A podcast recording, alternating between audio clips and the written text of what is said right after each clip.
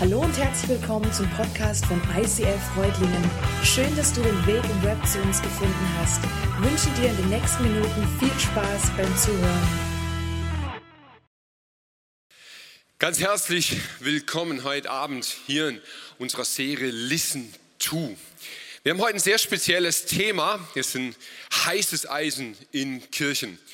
Ähm, und ihr werdet es merken, und das mit den heißen Eisen und Predigern, das ist so eine Sache heiße Eisen, da kann man sich die Finger dran verbrennen. Und ähm, die Gefahr besteht, die Gefahr besteht für mich heute in dieser Predigt, dass ich mir die Finger verbrenne und dass du drin sitzt und denkst so, oh, oh, oh. Kann man das so sehen? Muss man das so sehen? Also vielleicht kann ich mir die Finger verbrennen. Ich habe mir diese Woche überlegt, soll ich es überhaupt wirklich so machen? Also man könnte das Ganze auch ein bisschen Weichspüler drüber und dann euch, fühlt euch alle wohl und dann ist es auch gut. Dann ich gedacht, nein, nein, nein. Heiße Eisen haben ja den Vorteil, auf heißen Eisen kocht man. Und das, was man kocht, ist Nahrung. Und genau dieses Bild hat mir geholfen, den Mut zu haben für diese Predigt, weil ich glaube, wir brauchen Nahrung, wir brauchen geistliche Nahrung. Und auch geistliche Nahrung wird auf heißen Eisen gekocht. Deshalb ist es so wichtig, dass wir in dieser Kirche diese heißen Eisen nicht immer umschiffen, sondern dass wir sie annehmen und sagen, hey, wir wollen darüber reden. Jetzt ist mein Problem, dass ich nur sehr wenig Zeit habe. Ähm, eigentlich bräuchte ich viel, viel mehr Zeit, aber deshalb gebe ich Gas und ich spare mir jetzt das Vorgeplänkel und wir steigen gleich voll knallhart ein. Nämlich mit einem Bibelvers, der über dieser Serie steht. Der steht in Johannes 10, Vers 27 und ist eigentlich eine Behauptung. Meine Schafe hören auf meine Stimme, ich kenne sie und sie folgen mir. Und die Behauptung, die dahinter steht, die wir über diese Serie gestellt haben, ist, dass Gott redet. Wir glauben, dass Gott spricht. Gott spricht zu uns Menschen. Gott ist wahrnehmbar. Er ist manchmal akustisch hörbar. Er ist manchmal im Herzen hörbar. Manchmal durch Gedanken, manchmal durch andere. Aber wir können Gott hören. Daran glauben wir. Wir glauben, dass Jesus das, was er ausgesprochen hat, auch heute noch meint. Dass wir als seine Schafe, ein Sinnbild, auch für die, die keine Locken haben, wir sind seine Schafe und können seine Stimme hören. Das ist Voraussetzung für diese Serie. Gott redet mit in ganz verschiedenen Kanälen. Der Josua hat da letzte Woche drüber gepredigt und es lohnt sich so dermaßen, diese Predigt nochmal anzuhören. Ich fand es mega gut, wie er das aufgeschlüsselt hat und nochmal gezeigt hat, hey, es gibt nicht nur diese eine Art, sondern Gott verwendet ganz verschiedene Kanäle. Und er hat gesagt, einer der zentralen Kanäle, wie Gott spricht, ist die Bibel. Also wir können durch die Bibel Gottes Stimme wahrnehmen. Und basierend auf dieser Aussage habe ich euch den Vers aus 2 Timotheus 3. Außerdem bist du von frühester Kindheit an mit der heiligen Schrift vertraut. Sie zeigt dir den Weg zur Rettung, den Glauben an Jesus Christus. Denn die ganze heilige Schrift ist von Gott eingegeben. Sie soll uns unterweisen. Sie hilft uns, unsere Schuld einzusehen, wieder auf den richtigen Weg zu kommen und so zu leben, wie es Gott gefällt. So werden wir reife Christen und als Diener Gottes fähig, in jeder Beziehung Gutes zu tun. Und an der Stelle darfst du mal das mit der frühesten Kindheit einfach vergessen. Vielleicht bist du nicht christlich aufgewachsen. Vielleicht bist du nicht mit der Kinderbibel groß geworden. Und vielleicht ist das früheste Kindheit für dich nicht dran. Und das ist überhaupt nicht schlimm. Wir werden es gemeinsam entdecken. Also ob du jetzt schon von Kind auf so erzogen bist oder ganz frisch dazu kommst, mach dir da keinen Kopf. Wir steigen so ein, dass du heute eine Chance hast, mitzukommen.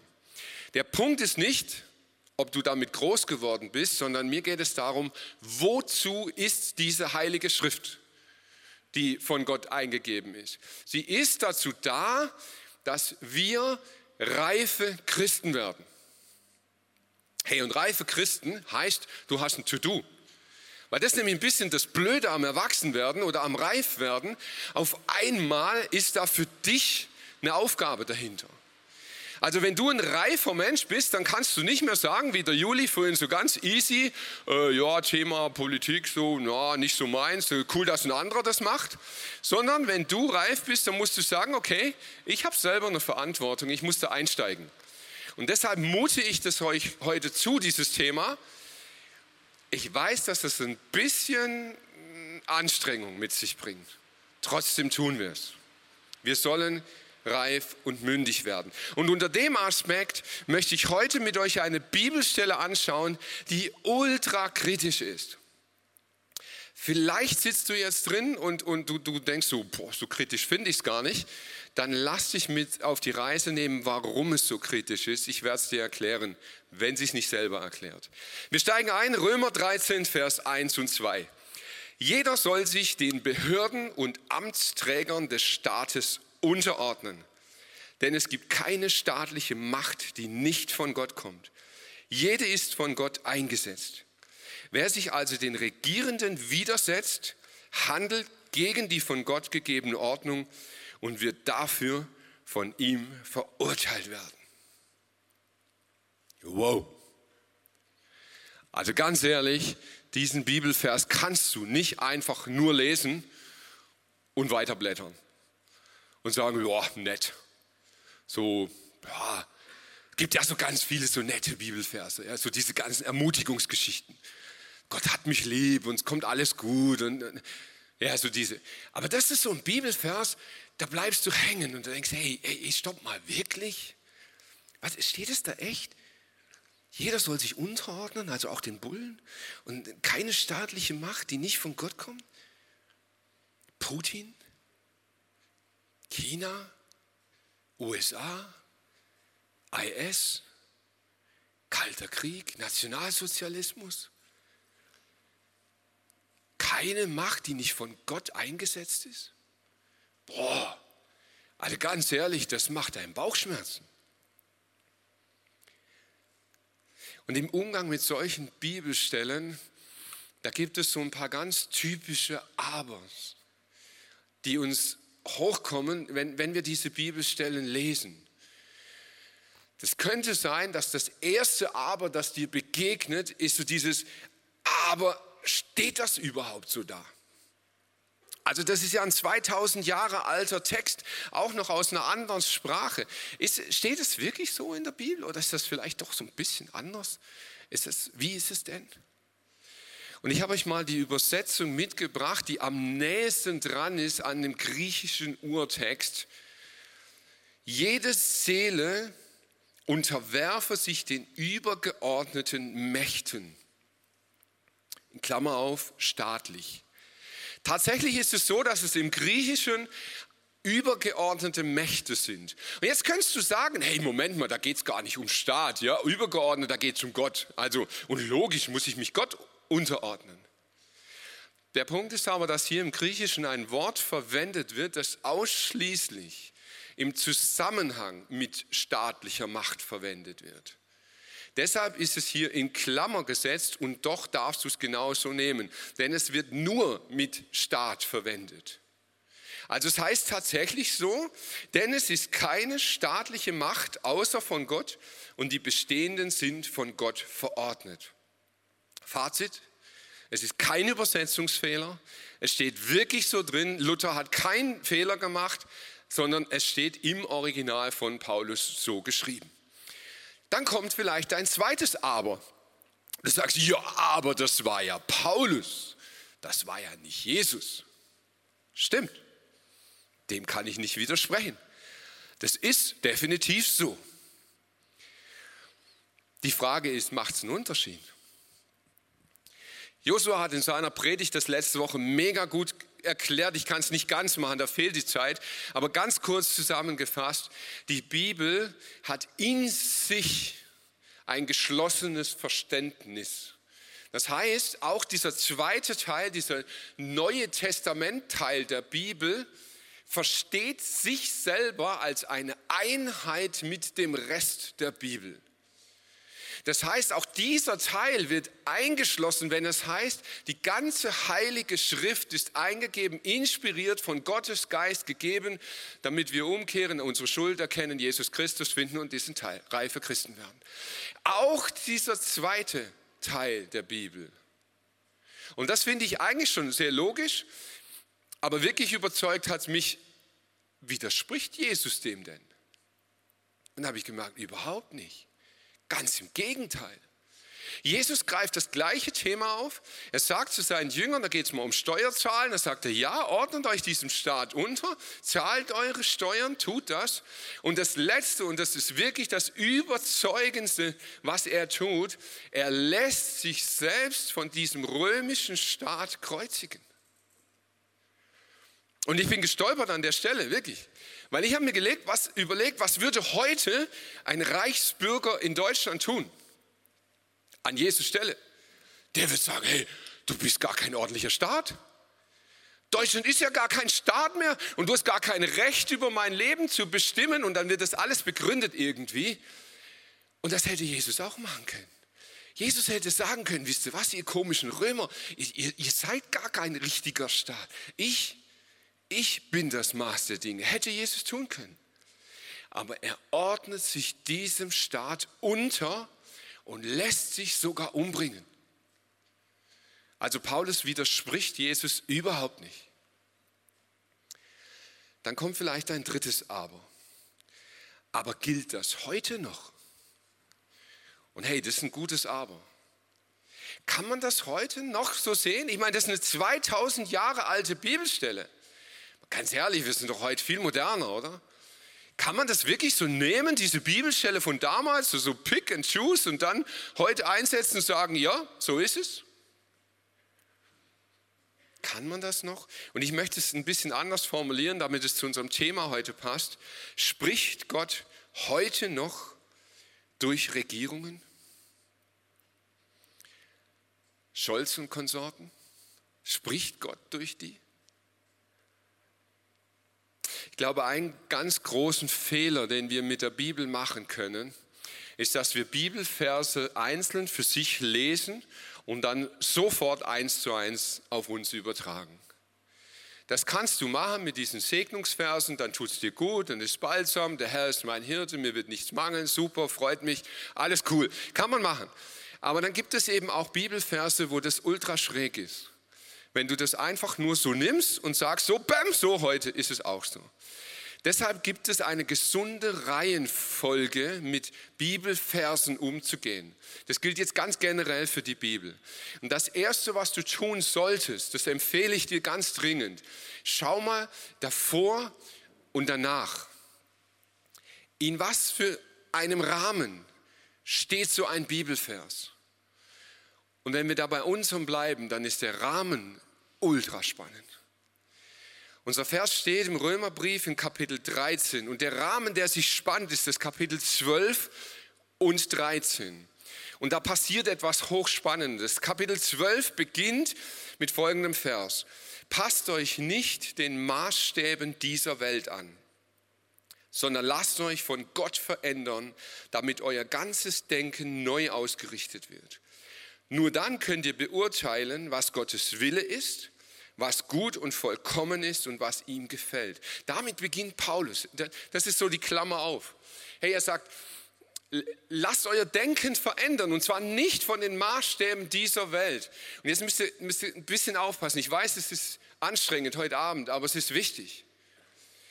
Wir gehen heute ganz, ganz oft her und beurteilen mit unseren Maßstäben also aus diesem Jahrhundert, aus unserer Kultur, aus unserem Verständnis beurteilen wir die Bibel. Aber das steht da nicht. Da steht, ihr sollt mit den Maßstäben, die Gott setzt, eure Zeit beurteilen. Andersrum. Nicht aus unserer Zeit zurück und dann sagen wir, ja, die Bibel ist richtig oder falsch, sondern aus dem Maßstab, den Gott setzt in Kapitel 12, 13, ich komme gleich drauf, sollen wir die heutige Zeit beurteilen. Und das ist was ganz anderes. So, welche Maßstäbe setzt Gott jetzt in Kapitel 12 und 13? Und da passiert was Hochspannendes.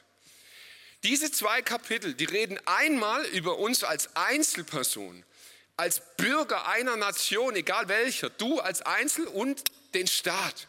Und das ist so eine Gegenüberstellung. Und die ist ziemlich krass, die da steht. Jeder Einzelne, heißt es dort, soll herausfinden, was gut und richtig ist. Der Einzelne soll sich Gedanken machen. Er soll forschen in der Schrift. Er soll diskutieren. Er soll herausfinden, was gut und richtig ist. Dagegen soll der Staat sagen, was gut ist. Oha. Der Einzelne soll, böse, soll das Böse nicht mit Bösem vergelten, sondern mit Gutem. Der Staat aber bekommt das Recht, für Ordnung zu sorgen. Er soll vergelten, er soll Strafen aussprechen. Vom Einzelnen heißt es, du sollst nicht töten.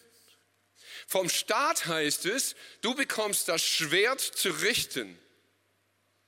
Vom Einzelnen heißt es, wenn du leist, sollst du keine Zinsen nehmen. Vom Staat heißt es, du sollst Darlehen vergeben. Merkt ihr was? Und ich habe überlegt, hey, Kapitel 12, 13, der Einzelne, der Staat, warum macht das so, so das ist ja schon fast ein Gegensatz. Warum? Wenn man mal ganz genau überlegt, was Jesus in der Bergpredigt uns mitgegeben hat. Kleine Erinnerung, wenn du es nicht weißt, das sind so diese Sprüche mit, wenn dir einer auf die linke haut, halt ihm auch die rechte hin. Ja, und wenn dich einer zwingt, eine Meile mit ihm zu gehen, dann geht zwei mit ihm. Und so diese ganzen Forderungen. Ich habe mal überlegt, wenn jemand das wirklich lebt, also ganz ernsthaft, eine Einzelperson lebt nach dem Maßstab, den Jesus ihm setzt, hey, dann ist er der Depp der Nation. Du wirst zum Depp der Nation. Kennst du vielleicht aus der Schule, aus dem Studium? Mach das mal wirklich. Wenn dir einer einen aufs Maul haut, dann, dann halt ihm das Gesicht noch hin und sag, komm noch mal. Mach es mal. Du wirst zum absoluten Depp.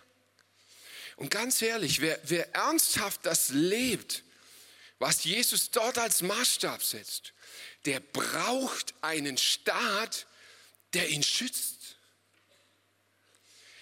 das zu leben, was dieser Maßstab ist, kannst du nur, wenn es einen Staat gibt, der dein Diener ist. Und genau das sagt Paulus hier. Er sagt, der Einzelne soll leben, was Jesus gesagt hat, und der Staat soll dazu dienen, dass der nicht zum Depp wird. Und da habe ich gemerkt, hey, das macht brutal Sinn, dass viele Christen in den letzten 2000 Jahren deshalb aufgestanden sind und gesagt haben, du musst dem Staat gehorchen. Weil der Staat hat die Aufgabe, dich zu schützen, wenn du Jesus nachfolgst. Das macht Sinn, oder? So, dann sind aber Leute aufgestanden und haben gesagt, hey, Moment mal. Aber die Staaten sind doch nicht immer unsere Diener, oder? Schon die Kreuzzüge waren doch schräg. Die korrupten Staaten im Mittelalter waren doch schräg. Und dann passierte geschichtlich was ganz Neues im letzten Jahrhundert. Auf einmal gab es Staaten, die waren nicht nur schräg, sondern die wurden zum Widersacher von Christen. Es gab auf einmal Staaten wie diesen nationalsozialistischen Staat oder im Kommunismus, wo du auf einmal sagen kannst, hey, der Staat ist doch absolut dagegen, der, ist, der verhält sich doch sogar antichristlich. Und dann gab es Leute, und zwar wirklich schlaue Leute wie Bonhoeffer, die gesagt haben, hey, Apostelgeschichte 5, man muss Gott mehr gehorchen als den Menschen. Sie haben gesagt, du musst dich auflehnen gegen den Staat und zur Not sogar mit Gewalt. Und das tat Bonhoeffer. So was jetzt? Ich habe ehrlich gesagt Verständnis für beide. Ich verstehe diesen Staat und als Diener von uns, ja, dann sollten wir uns unterordnen. Und ich verstehe aber auch zu sagen, hey, aber der Staat ist doch nicht immer mein Diener, manchmal muss ich mich doch widersetzen. Was denn nun? Jeder soll sich den Behörden und Amtsträger des Staats unterordnen. Denn es gibt keine staatliche Macht, die nicht von Gott kommt. Jede ist von Gott eingesetzt. Und ich habe so lange nachgedacht über diesen Bibelvers. Und ich habe ihm gesagt, kann man diesen Vers überhaupt benutzen, um ein Entweder-Oder zu entscheiden? Geht das überhaupt? Und in diesem Bibelvers steckt etwas drin, was so unglaublich deep ist. Auf der einen Seite sagt Paulus hier ganz klar, jeder soll sich unterordnen. Bäm, da hast du's. So ist es doch. Und dann schauen wir ganz genau hin, was er tut. Er sagt, denn es ist keine Macht, die nicht von Gott gegeben ist. Man muss wissen, Paulus lebte im Römerstaat. Das Wesen des römischen Staats war der Kaiser. Der Kaiser war das Höchste, was es gibt. Der Kaiser war die Gottheit. Über ihm gab es nichts. Der Kaiser war das Nonplusultra. So was macht Paulus. Hey, und das ist so brillant. Rhetorisch sensationell, was er macht, indem er sagt, du sollst dich unterordnen, weil es gibt keine höhere Macht, die nicht von Gott kommt, tritt er dem Staat so richtig in die Fresse und sagt, hey, das ist Widerstand pur. Wow. Ordne dich unter und Widerstand pur. Ja, was jetzt? Und ich habe gemerkt, das ist so tricky, diese Bibelstelle. Vielleicht geht es dem Paulus gar nicht um eine Entscheidung. Muss ich mich unterordnen oder muss ich Widerstand leisten? Vielleicht macht Paulus etwas ganz, ganz anderes. Vielleicht glaubt Paulus, dass Gott durch Regierung spricht. Und er hört ganz genau hin in seine Zeit, in der er lebt, in seiner Kultur und sagt, hey liebe Regierung, was sprichst du gerade? Was? Der Kaiser ist das Höchste? Hm. Wie ist das bei uns heute, in, in, in unserem Jahr, wo wir jetzt leben? Sprechen Regierungen auch zu uns? Manche sagen ja, wir leben in düsteren Zeiten. Wenn du sie hörst, dann sagst hey, die Endzeit, die ist absolut, boah, wir sind schon mittendrin. Und jede Regierung ist mittlerweile so antichristlich und, und eigentlich ist ja schon fast vorbei. Und ich habe mich gefragt, ist das so? Können wir die Zeichen unserer Zeit, wo wir jetzt leben, lesen und verstehen? Und ich freue mich mega, dass ich einen Profi gefunden habe, von dem ich absoluter Fan bin. Und er ist wirklich brillant darin, die Zeichen der Zeit zu lesen und zu erkennen. Und ich freue mich riesig, dass er einen Teil dieser Predigt übernommen hat. Tobi Teichen, ich gebe ab an dich. Ja, vielen Dank, lieber Mike. Schön mit euch per Video verbunden zu sein. Und die Frage ist, wenn wir auf Gottes Stimme hören, ja auch immer, was sind die Zeichen der Zeit? Und ich möchte uns ein paar allgemeine Punkte mitgeben, was heißt, auf die Zeichen der Zeit zu hören, weil ich glaube, da ist gut, ein grundbiblisches Verständnis zu haben, wie gehen wir damit um. Das erste ist, dass Jesus uns zuspricht, dass wenn wir von Kriegen, von Nöten, von Katastrophen hören, dass wir nicht entmutigt sein sollen, sondern die Augen erheben sollen und äh, uns freuen darüber, dass Jesus wiederkommt. Das heißt, die Grundhaltung in Krisen ist erstmal eine glaubensvolle, hoffnungsvolle Grundhaltung. Und das hilft mir auch auch dort ranzugehen. Was hilft mir auch in schwierigen Zeiten aus dieser Perspektive, dass Gott alles unter Kontrolle hat, dass er Gott der Geschichte ist, dass der gleiche ist gestern, heute, alle Zeit, dass ich entsprechend bete. Wenn Krisen da sind, Corona, Wirtschaftskrisen, andere Krisen, Kriegskrisen, dann kann man anfangen so zu beten, dass man einfach voller Schwere ist und die Nöte sieht und das Böse sieht und Gott die ganze Zeit bittet, dass er etwas verändert. Mir hilft die Perspektive, ich möchte innerlich wie in den Thronsaal Gottes gehen und sagen, aus der Perspektive, dass Gott auf dem Thron sitzt, souverän ist, anfangen mit ihm zu beten. Und das ist vielleicht nur eine Kleinigkeit, aber es hilft mir. Deswegen gehe ich in Worship erstmal rein, ich höre Worship-Songs, ich singe Songs über die Größe Gottes. Ich mache mir bewusst, wer Gott ist, mit wem ich rede, bevor ich rede. Das ist besonders in Krisen absolut matchentscheidend, weil wir sonst in dieser Schwere gefangen sind und nicht in dem, was Gott fordert. Weil Gott möchte gerade in Krisen, das zieht sich durch die ganze Bibel durch, ganz besonders wirken. In Krisen ist die Einladung zur Umkehr, zur Buße und zur Heimkehr ins Reich Gottes so groß wie nie. Und deswegen hilft mir diese Grundeinstellung natürlich enorm. Aber was heißt das? Ich heiße, ich fange an, mich auf Gott zu verlassen. Jeremia 17 lese ich mir dann oft durch, ab Vers 5, da heißt es, verflucht ist der Mensch, der sich auf Menschen verlässt. Er ist wie ein dürrer Strauch in der Wüste, der nichts Gutes kommen sieht aber gesegnet ist der Mann, der auf sich Gott vertraut ist, wie ein Baum an Wasserbächen, der immer Frucht bringt. Das heißt, wenn ich schon im Mindset bin, alles ist schwer, alles wird schlimm, morgen werden wir sterben, was auch immer, dann bin ich noch nicht in der Position, einfach zu gucken, was tut denn Gott gerade jetzt? Was tut denn Gott gerade jetzt? Ich habe gelesen von Matthias Hawks, ein Zukunftsforscher. Er hat eine positive, hoffnungsvolle Haltung dran. Er hat gesagt, grundsätzlich ist die Welt immer gerade jetzt am Abgrund gefühlt für die Gesellschaft, die gerade lebt. Wir müssen uns immer in der gefährlichsten aller Zeiten fühlen, sonst fühlen wir uns nicht bedeutend genug. In Wirklichkeit ist die Welt aber schon immer gefährlich, risikoreich und am Ende tödlich gewesen. Vor 200 Jahren waren die Schweizer von Hungersnot bedroht und immer schon gab es schreckliche Naturkatastrophen. Aber unsere Katastrophengefahren halten wir immer für die dramatischsten aller Zeiten. Jemand, der im Zweiten Weltkrieg erlebt hat, muss die Frage wie reiner Hohn vorkommen. Ich selbst kann mir noch nur den Kalten Krieg ansatzweise vorstellen und die Atomgefahr, nur weil wir sie jetzt neu erleben, heißt sie nicht, dass sie nicht schon lange gab. Das heißt, er sagt, gewisse Dinge waren schon immer, aber er sagt auch, es ist eine große Herausforderung, weil diese Krisen dafür sorgen, dass wir mehr Nachrichten gucken. Und Nachrichten, sagt er, die Medien befinden sich in einer mörderischen Konkurrenz um unsere Aufmerksamkeit. Deshalb werden immer die schlechten Nachrichten verbreitet. Das erzeugt eine Verschwurbelung beim Publikum, die ich die Untergangskomfortabilität nenne. Man fürchtet sich ganz schrecklich, aber ist dabei eigentlich ganz komfortabel. In Wirklichkeit sind unsere sozialen und ökonomischen Systeme widerstandsfähiger, als wir denken. Also, er redet darüber, dass wir durch diese Nachrichten, die wir uns anschauen, hoffnungslos werden. Die Bibel sagt was anderes. Gerade in Krisen, lass uns die Bibel aufschlagen, lass uns Gott suchen wie niemals zuvor und erleben, dass in Erschütterung, das ist mein Punkt zum Ende, in Erschütterung, wenn die Erde erschüttert wird, und Gott sagt im Hebräerbrief, er wird noch einmal die Erde erschüttern mit seiner Stimme, passiert Erfüllung von unseren Gebeten.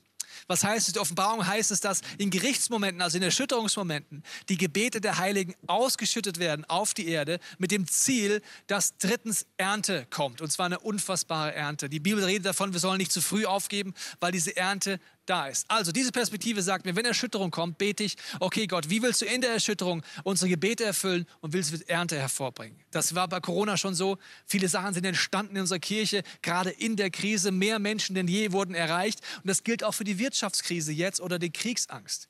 Weil das Leben war schon immer tödlich, es war schon immer endlich und es ist wichtig für uns als Gläubige, dort aufzuwachen und sagen, ich stelle mich diesen Themen und schau, was in der Erschütterung in mir hervorgebracht wird.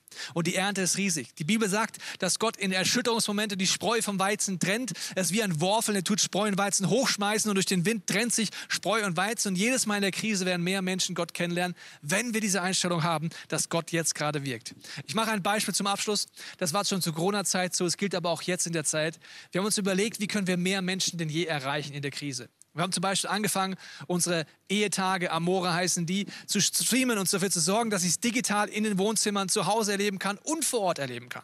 Vor Corona waren das vielleicht 120 Leute vor Ort, die Hoffnung für ihre Ehe bekommen haben. Jetzt sind es Zehntausende, die dabei sein können. Und deswegen lade ich dich ein, dass wir erstens sagen, wir fangen an, unsere Augen zu heben, wie Jesus es sagt, in der Erschütterung. Wir fangen an zu beten mit der Gewissheit, dass Gott auf dem Thron ist und wir fangen nicht an, Fürbitte zu tun, bevor wir uns wieder bewusst sind, dass es so ist. Und wir wissen, dass Gott gerade in Krisen wirkt und dass in Erschütterung unsere Gebete erfüllt werden sollen und dass eine unfassbare Ernte wartet.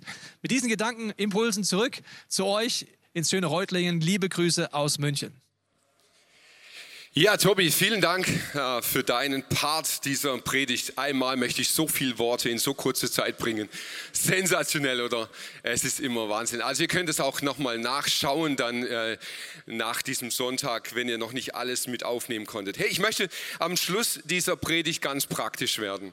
Es ist in einer globalen Welt fast unmöglich, ein einzelnes Land zu betrachten, weil alles vernetzt ist, alles hängt zusammen und alles ist sehr komplex. Und ich weiß, es ist schwierig. Und doch möchte ich es wagen, beim Beispiel Deutschland zu bleiben.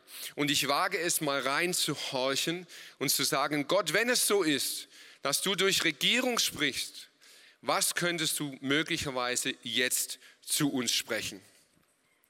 Wir haben in Deutschland vor allem im letzten Jahrhundert einiges gelernt. Und wenn wir etwas gelernt haben, dann ist es, dass nicht jede Regierung nach göttlichem Maßstab handelt. Das haben wir Deutschen erfahren müssen. Das ist Teil unserer Geschichte. Und wenn Christen heute hergehen und sagen, hey, jede Regierung ist gut, dann ist das einfach nur naiv dann lässt es die Wirklichkeit außen vor und dann macht es uns, sorry, aber so ein bisschen dumm vor den Menschen. Weil so können wir eben die Wirklichkeit nicht betrachten. Wir sollten aber, und das ist meine Meinung, in unserem Urteil über die Regierung vorsichtiger werden. Und jetzt kommt ein Punkt, das ist meine ganz persönliche Meinung.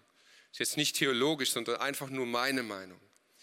Man kann Regierungsmaßnahmen in der Corona-Phase nicht mit Maßnahmen der Nazizeit vergleichen oder gleichsetzen.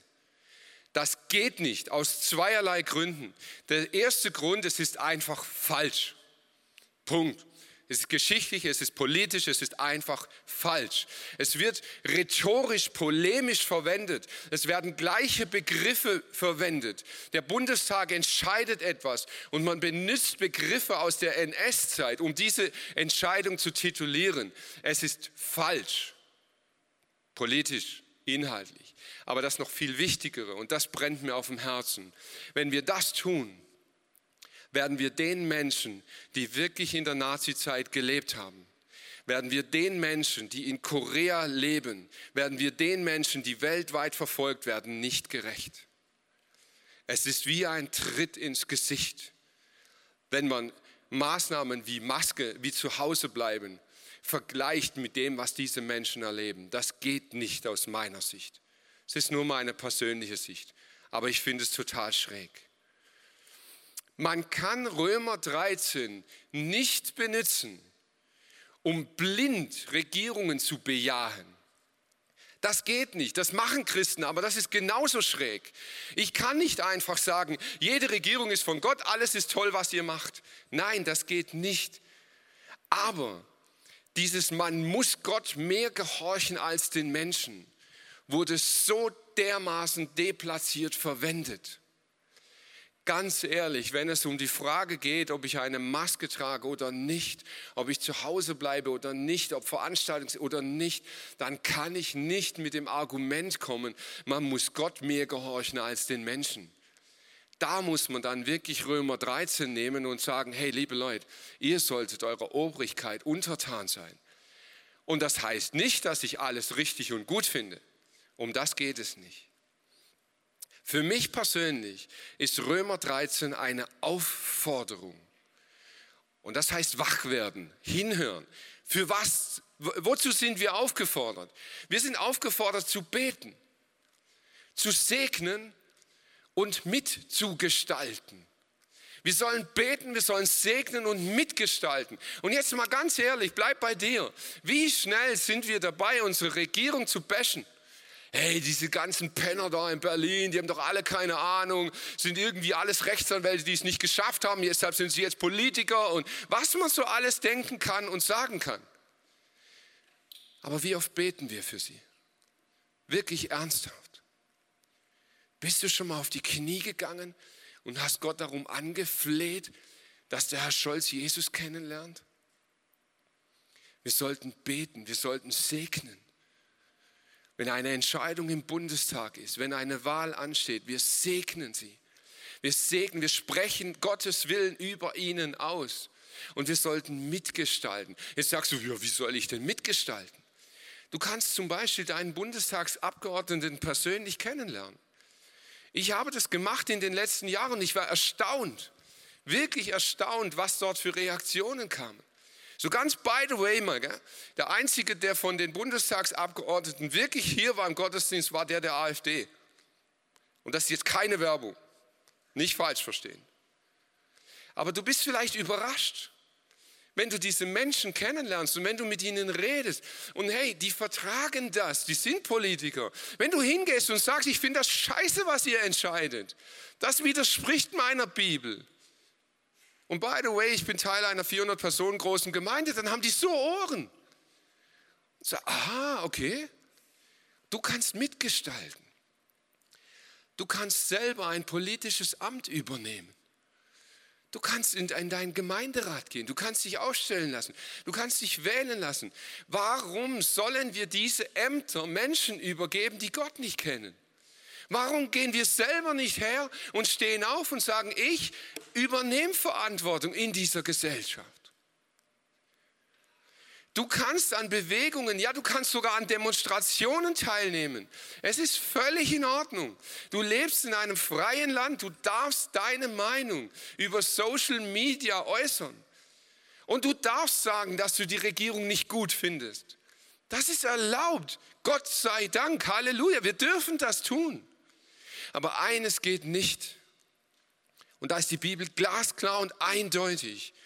Du kannst als Christ deine Meinung nicht mit Gewalt durchsetzen. Never ever. Und dazu gehört für mich auch verbale Gewalt. Schau mal in Social Media hinein. Es, es strotzt von verbaler Gewalt. Das geht nicht. Wir folgen einem Mann namens Jesus nach, der sich hat umbringen lassen. Wir können nicht sagen, meine Meinung ist so wichtig, dass ich sie mit Gewalt durchsetze. Diese Möglichkeit haben wir als Christen nicht. So was könnte Gott jetzt wirklich konkret zu uns sagen. In 2. Timotheus 3 hieß es, die ganze heilige Schrift ist eingegeben. Sie soll uns helfen, die Schuld einzusehen und wieder auf den richtigen Weg zu kommen. Nur mal angenommen, ist jetzt einfach Fantasie. Nur mal angenommen, Gott würde wirklich durch die Regierung reden, so wie er auch durch die Bibel redet, damit wir unsere Schuld einsehen und auf den richtigen Weg zurückkommen. Was würde Gott momentan sprechen? Die Regierung trifft eine Entscheidung, ob der Wert der Freiheit oder der Schutz des anderen höher zu bewerten ist. Diese Entscheidung hat sie während Corona getroffen.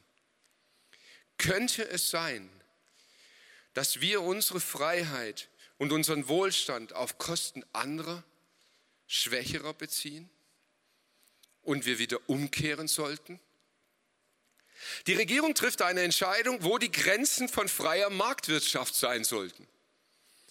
Könnte es sein, dass wir durch unsere freie Marktwirtschaft einen großen Teil der Welt und dadurch an Gott uns versündigen? Die Regierung trifft eine Entscheidung, ab wann Leben lebenswert ist. Die Frage, darf man abtreiben? Wenn ja, wann? Wie spät noch? Könnte es sein, dass wir den Maßstab für lebenswertes Leben verloren haben? Die Regierung trifft die Entscheidung, dass niemand aufgrund seiner sexuellen Neigung diskriminiert werden darf. Könnte es sein, dass wir durch unsere Neigungen uns versündigen? Könnte es sein, dass wir uns an den Menschen, die eine andere sexuelle Neigung haben als wir, versündigt haben? Könnte es sein, dass wir Umkehr brauchen? Die Regierung trifft die Entscheidung, dass das Geschlecht noch nicht bei der Geburt festgelegt ist. Könnte es sein, dass wir dem Staat und der Gesellschaft überlassen haben, unsere Identität zu bestimmen? Der Staat trifft die Entscheidung, dass der Mensch über den Zeitpunkt des Todes selbst entscheiden darf. Könnte es sein, dass wir uns zu Gott gemacht haben? Das ist jetzt ein harter Tobak und einige Fragen. Und ich bin zu Hause im Gebet gegangen, habe gesagt, Gott, es ist so viel, das vergessen die eh alles wieder. Können wir das auf eine Frage runterbrechen? Gibt es eine Frage, die man sich merken kann, die man mitnehmen kann und Montag noch drüber nachdenken kann? Und mir war es so, ich habe so, wenn ich mit Gott rede, ist es für mich wie ein Zwiegespräch. Gott sagte, warum überlässt du so wichtige Entscheidungen dem Staat? Und vielleicht ist es die Frage an dich. Warum überlässt du das? Warum soll der Staat entscheiden, wo Freiheit endet? Wann Leben lebenswert ist, was Ehe ist, wie sie funktioniert, wie sexuelle Freiheit denn wirklich aussieht, woher du deine Identität bekommst. Warum soll das ein Staat entscheiden, wo wir Gottes Maßstäbe haben? Während Corona habe ich von ganz vielen Christen eine Aussage gehört, die mich sehr nachdenklich gestimmt hat. Sie haben gesagt, hey, es ist doch endlich Zeit, dass der Staat sich wieder zu christlichen Werten bekennt. Ist es so? Ist es so? Könnte es sein, dass Gott durch diese Regierung gerade zu dir spricht? Jesus sagt in Johannes 14, ich bin der Weg, ich bin die Wahrheit und das Leben. Niemand kommt zum Vater, es sei denn durch mich. Ich glaube daran, dass Gott durch die Regierung spricht und ich glaube, dass er dir und mir in diesem Jahr eine Frage stellt. Wie stehst du zu Jesus? Ist er dein Weg? Ist er deine Wahrheit? Ist er dein Leben? Was ist der Maßstab, der dein Leben wirklich bestimmt? Wartest du darauf, dass die Regierung dir diese Antwort liefert? Vater im Himmel, ich glaube zutiefst, dass wir uns verschuldigt haben vor dir. Ich glaube, dass wir in ganz vielen Punkten, die unsere Regierungen entschieden haben in den letzten Jahren, schuldig geworden sind. Herr, und ich kann nur hier stehen und um Vergebung bitten. Vergib uns für das, wo wir versagt haben, wo wir einfach egoistisch waren, gedankenlos waren, wo wir Verantwortung weggedrückt haben und gesagt haben, hey, macht ihr mal. Und hinterher hackt man dann noch auf euch rum. Vater, du redest, damit wir reife Christen werden. Und ich bete, rühr du uns an, berühr du uns in unserem Herzen.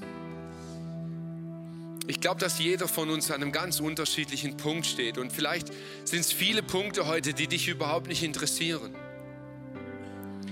Vater, ich bitte dich, überführ du uns. Wo sind wir schuldig geworden an dir?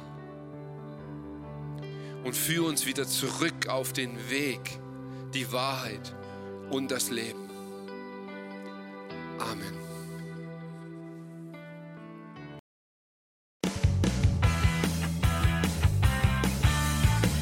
ICF Reutlingen sagt Dankeschön fürs Reinklicken.